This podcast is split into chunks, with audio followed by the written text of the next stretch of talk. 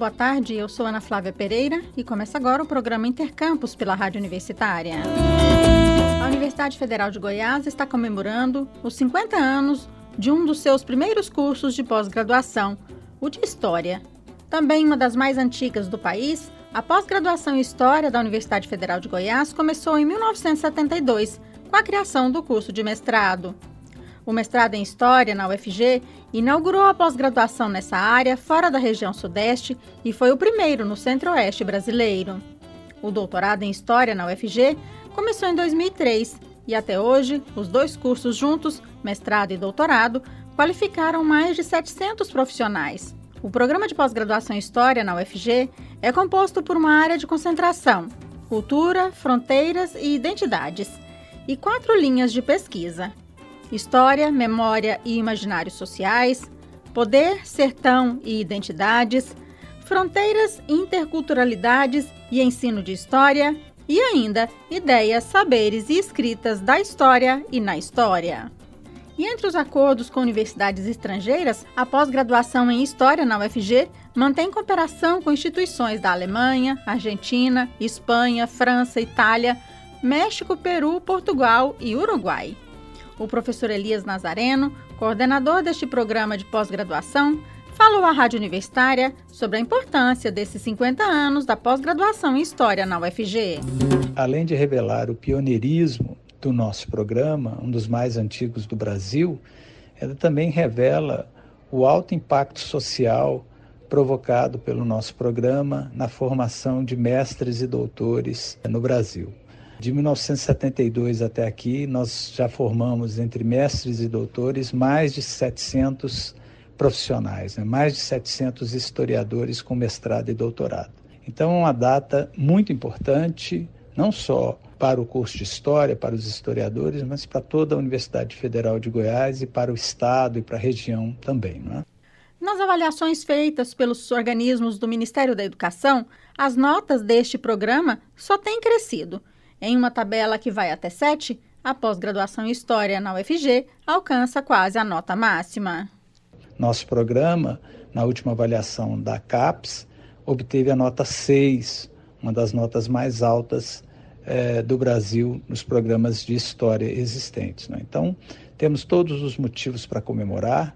E no dia 4 de novembro, uma sexta-feira, nós estaremos realizando uma série de eventos uh, para comemorar essa data, não é? Esse, esses 50 anos. A reitora da Universidade Federal de Goiás, professora Angelita Pereira de Lima, também comentou sobre a importância desta pós-graduação na UFG.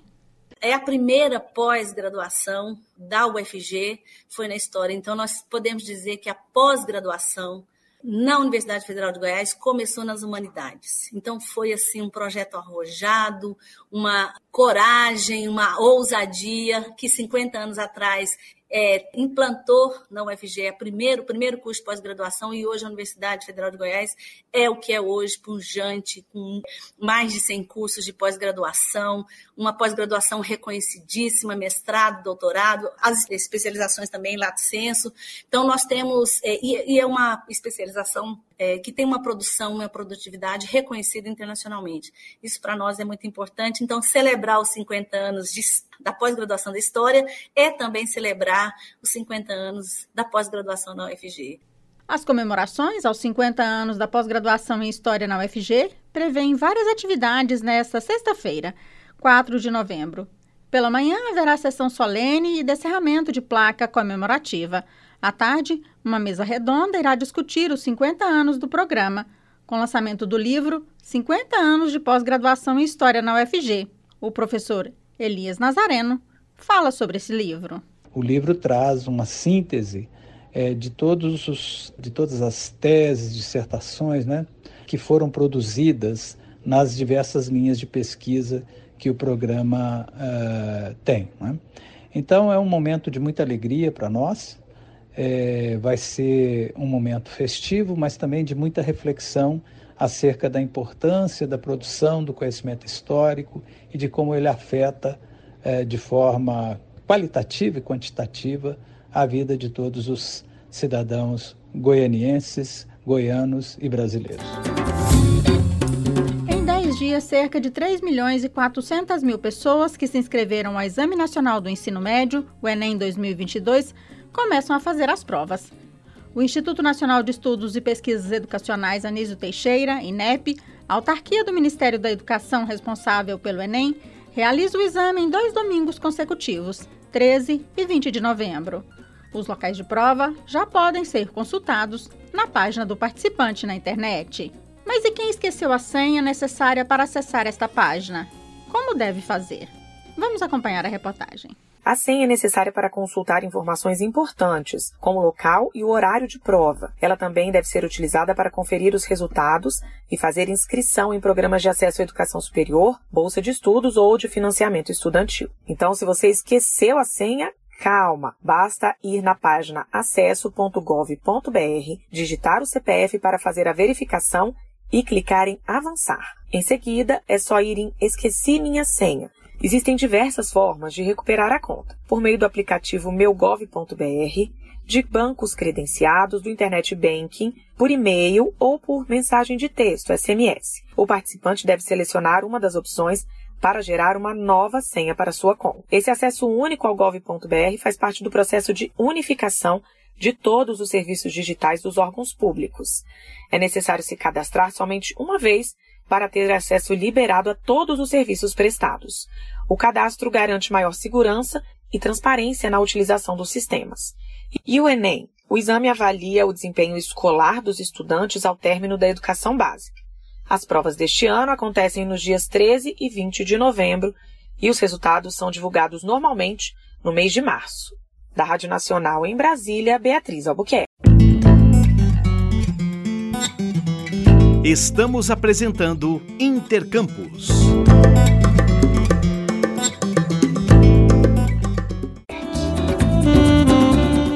As principais universidades públicas do estado de São Paulo, USP, Unicamp e Unesp, começam a aplicar as provas dos seus processos seletivos neste mês de novembro. Os inscritos a estes vestibulares somam mais de 243 mil pessoas, de todas as partes do país. Elas disputarão 18.450 vagas nas três universidades paulistas. Em todos os vestibulares, medicina é a carreira mais disputada. Na Unesp, a concorrência chega a 239 candidatos por vaga no curso ministrado em Botucatu. Os vestibulares da FUVEST, Unicamp e Unesp têm características parecidas. Todos contam com duas etapas, sendo a primeira com questões objetivas de conhecimentos gerais e a segunda com perguntas discursivas e uma redação. O vestibular 2023 da Unicamp será o primeiro dos principais processos seletivos de São Paulo. As provas da primeira fase já acontecem no próximo domingo, dia 6 de novembro, em várias cidades do estado de São Paulo e ainda nas cidades de Belo Horizonte, Brasília, Curitiba, Fortaleza e Salvador. A prova terá 72 questões objetivas de conhecimentos gerais. Quem for aprovado para a segunda etapa do vestibular da Unicamp fará a prova novamente nos dias 11 e 12 de dezembro, sendo uma redação e questões discursivas. Ao processo seletivo da Unicamp estão inscritas mais de 61 mil pessoas, que concorrem a 2.540 vagas em 69 cursos de graduação. As provas da primeira fase do vestibular da Unesp serão aplicadas no dia 15 de novembro e as provas da primeira fase da FUVEST, que seleciona alunos para a USP, Universidade de São Paulo, será no dia 4 de dezembro. E ainda falando sobre ingresso de novos alunos na Universidade Estadual de Campinas, Unicamp, a instituição já recebe inscrições ao seu vestibular 2023, que utilizará notas do Enem, o Exame Nacional do Ensino Médio. Os interessados devem se cadastrar até às 5 horas da tarde do dia 30 de novembro. A taxa custa 30 reais. No momento de inscrição, o candidato pode escolher até duas opções de cursos de graduação na Unicamp. E ainda, os inscritos podem participar, ao mesmo tempo, dos outros vestibulares da Unicamp, o vestibular tradicional e o vestibular indígena. Neste processo seletivo, a Unicamp aceitará apenas as notas do Enem 2022 cujas provas serão aplicadas nos dias 13 e 20 de novembro. Os pesos e as notas mínimas exigidas variam conforme o curso de graduação escolhido pelo candidato. O vestibular 2023 via Enem da Unicamp oferece 639 vagas em diversos cursos de graduação, Para a carreira de medicina, por exemplo, são 22 oportunidades. Conforme a Unicamp, este vestibular via notas do Enem 2022 preencherá 20% das vagas destinadas a ingresso em 2023. A região de Cavalcante, em Goiás, é uma das cinco localidades brasileiras a integrar projeto piloto que irá levar internet 5G a escolas públicas ainda este ano. As escolas deste projeto piloto receberão internet pelos próximos três anos e servirão de referência para conectar as mais de 12 mil escolas sem rede no Brasil. Vamos saber mais na reportagem a seguir. O projeto piloto para levar internet 5G para escolas públicas deve ser concluído em março de 2023, conforme estimativa do grupo da Anatel, a Agência Nacional de Telecomunicações, responsável pela iniciativa. A previsão é que as primeiras escolas sejam conectadas ao 5G até o final de novembro deste ano, alcançando 177 escolas em 10 municípios brasileiros até março do próximo ano. O programa ainda precisa ser aprovado pelo Conselho Diretor da Anatel, que informou que vai deliberar sobre o tema o mais rápido possível. Serão contemplados dois municípios de cada uma das cinco regiões brasileiras, entre eles Pau d'Arco, no Pará, Baía da Traição, na Paraíba, Cavalcante, em Goiás, Silva Jardim, no Rio de Janeiro e Entre Rios, em Santa Catarina. O superintendente de Planejamento e Regulamentação da Anatel, Nilo Pasquale, apresentou nesta segunda-feira o cronograma de implementação do 5G nessas escolas e ressaltou que o objetivo é igualar o nível da conectividade de todas as escolas da rede pública dos municípios atendidos aquelas escolas que já têm conectividade, então não precisa fazer a parte de conectividade, mas tem outras coisas a se fazer. Às vezes não tem um laboratório de informática, então é importante fazer isso. Ou às vezes não tem a rede Wi-Fi espalhando aquela conectividade no interior da escola. Então a ideia é a gente colocar o município, todas as escolas daquele município, no mesmo nível de conectividade e capacidade de utilização da conectividade para todos os alunos daquela rede de ensino. O projeto piloto prevê internet nessas localidades pelos próximos três anos e servirá de referência para conectar as mais de 12 mil escolas públicas sem rede no Brasil, cumprindo assim a determinação do edital do 5G,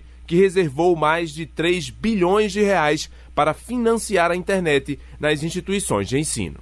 Da Rádio Nacional em Brasília, Lucas Por Deus Leon. Hoje fica por aqui. Voltaremos amanhã ao meio-dia. Nossa programação você já sabe, pode acompanhar pelo rádio nos 870m, pela internet no site radio.fg.br ou pelo aplicativo MinUFG. A seguir temos mais jornalismo com o Universitário em Forma. Nos trabalhos técnicos hoje contamos com as colaborações de Jorge Barbosa e Tiago Damaso. A todos e todas, obrigada pela audiência e até mais.